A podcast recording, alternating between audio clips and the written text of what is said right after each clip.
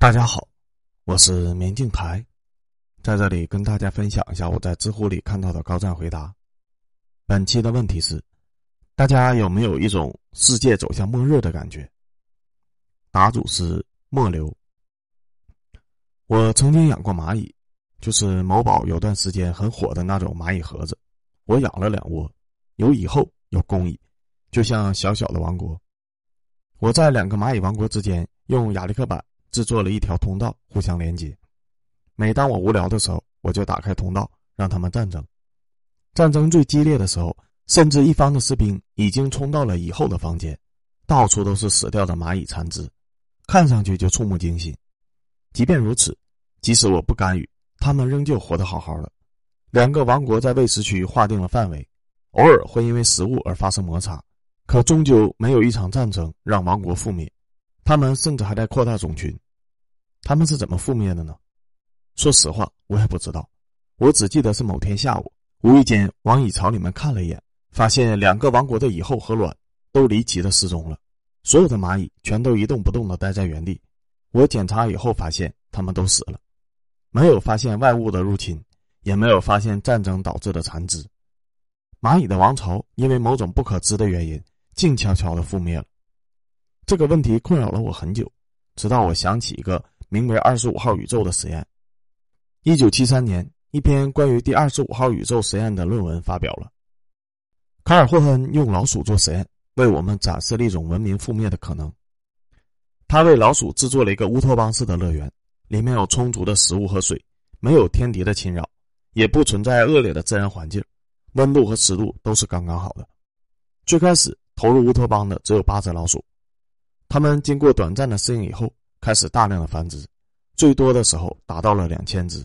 可就在卡尔霍恩和其他的观察者以为老鼠会一直繁殖，繁殖到这个乐园所设置的可容纳的老鼠的极限，即四千只时，诡异的事情发生了。当老鼠繁衍到第两千只时，许多老鼠开始出现了一系列的怪异行为，比如一些老鼠开始喜欢上了同性，一些老鼠开始不吃茶饭，整天梳理自己的毛发。好像要让自己成为最漂亮的老鼠，可漂亮的老鼠又没有社交行为。还有一些老鼠整天坐在那里一动不动，不仅没有社交，甚至其他的老鼠打扰它时，它还会突然暴起撕咬对方，变得非常的歇斯底里。当老鼠的社交逐渐减少时，它们的繁殖能力也在飞速的下降，新生的老鼠越来越少，直到它们彻底失去了繁殖能力。这个乌托邦式的老鼠乐园只维持了一年半的时间。就随着最后一只老鼠的莫名死亡停止了运转，所以所谓的极端天气、种族矛盾、瘟疫、战争，在我看来都不是世界末日的预兆，甚至在我看来，这些都是一个文明、一个种群蓬勃生长的要素。当世界真的走向末日的时候，可能没有战争，也没有地震，没有火山爆发，没有争吵和暴力。我想象的末日，可能就是政治家徒劳无功的发动的战争。人们不知为何而战，也无人愿意出战。胜利者不会开心，失败者也不会落寞。人们不再愿意工作，也不再热爱旅行和交朋友。人们开始喜欢独处，整天在购物软件上滑动着自己不需要的商品。很多人在家里面孤零零的死去，直到腐烂发臭才被人发现。世界会怎样毁灭呢？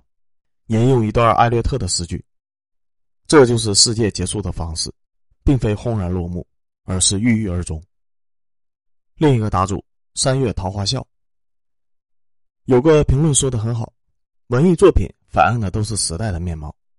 刘慈欣的《赡养人类》首次发表于二零零五年，算是很早意识到这个世界不对劲儿的文章。大时代的背景下，是算法优化后要逆行闯红灯才能拿到派单的奖励的外卖小哥，是新老客户打开同一网页面对不同的价格。是被各类名目的抽水之后勉强存活的网约车司机，以及必须要在九九六才能完成的工作量，直到三十五岁被优化的码农。大部分人都开始意识到，科技发展并不一定能够改善生活。说我厚古薄今的，大概很少看电影和小说。文艺作品从朝气蓬勃到暮气沉沉的风向转变的太明显了。国内拿枪专门枪毙思想表达超过三个镜头的审查环境。我都能数出一堆的作品，不说让子弹飞这种封神作，哪怕是《西红柿首富》，其内核摊开说也没有办法过审。国外没有审查环境压制，从寄生虫到鱿鱼游戏，到黑镜，到赛博朋克2077，完美的反映了这一代年轻人面对的未来。上一代人流行的是什么呢？是星球大战、太空漫游、二零零一、异形，好不容易出个银翼杀手，赔的片方差点没有当了裤子。当时的人们都相信科技发展会改善生活，他们确实很天真。我们这个时代的整体悲观化的氛围，其实代表人们对未来发展失去了信心，对财富分配方式失去了信心。以下是原答案。你的体会很深刻呀，主要是因为全人类对未来的期待都在逐渐的转向悲观，不是哪个国家的看法，是全世界都在这么想。往前推个三五十年，全世界的主流媒体和国家对未来都是充满期待的，眼界都放在星辰大海。背景是美苏冷战一触即发，全球人口暴增，但二战后的经济繁荣和科技发展掩盖了一切。所有的资本主义国家都在苏联的压迫下，被迫让渡部分的利益给中低层的人民。上世纪八十年代，全球的贫富差距可以说是近两千年来最小的。历史上所有的工业革命都是在加大贫富差距，结果就是二战以后，苏联和中国到处输出革命。玩命都用鞭子抽这帮资本主义国家进步，有兴趣的可以去看一下七八十年代的科幻片和现在的科幻片对比一下，很明显对未来的期待变了。特警判官分别在一九九五年和二零一三年拍了两次。一九九五年那部开局是繁华的都市，到处都是飞行汽车，楼顶泳池里面的人们笑容灿烂。二零一三年开局就是贫富差距悬殊，失业率暴涨，城市变成了绞肉机。到处都是杀人、抢劫、贩毒、枪战。苏联解体以后，有两件事情加快了这一进程：一个是可控核聚变遥遥无期，另一个是互联网诞生，导致贫富差距加速拉大。人类就算是打破头都没有想到，原子弹研发出来才十年的苏联，就搞出了第一座裂变核电站。聚变从原理到技术完全可行，硬是卡了六七十年，还看不到一点的希望。芯片都到纳米级了。能源上的利用还跟古人烧柴一样，靠着化学能。互联网发展过头，则变成了继金融业以后又一个趴在实体行业吸血的怪物。这个趋势现在越来越明显了。从历史往前看，所有的发展都是建立在能源利用的效率上的提升。从烧柴到挖煤到石油，到水能、风能、核能、太阳能。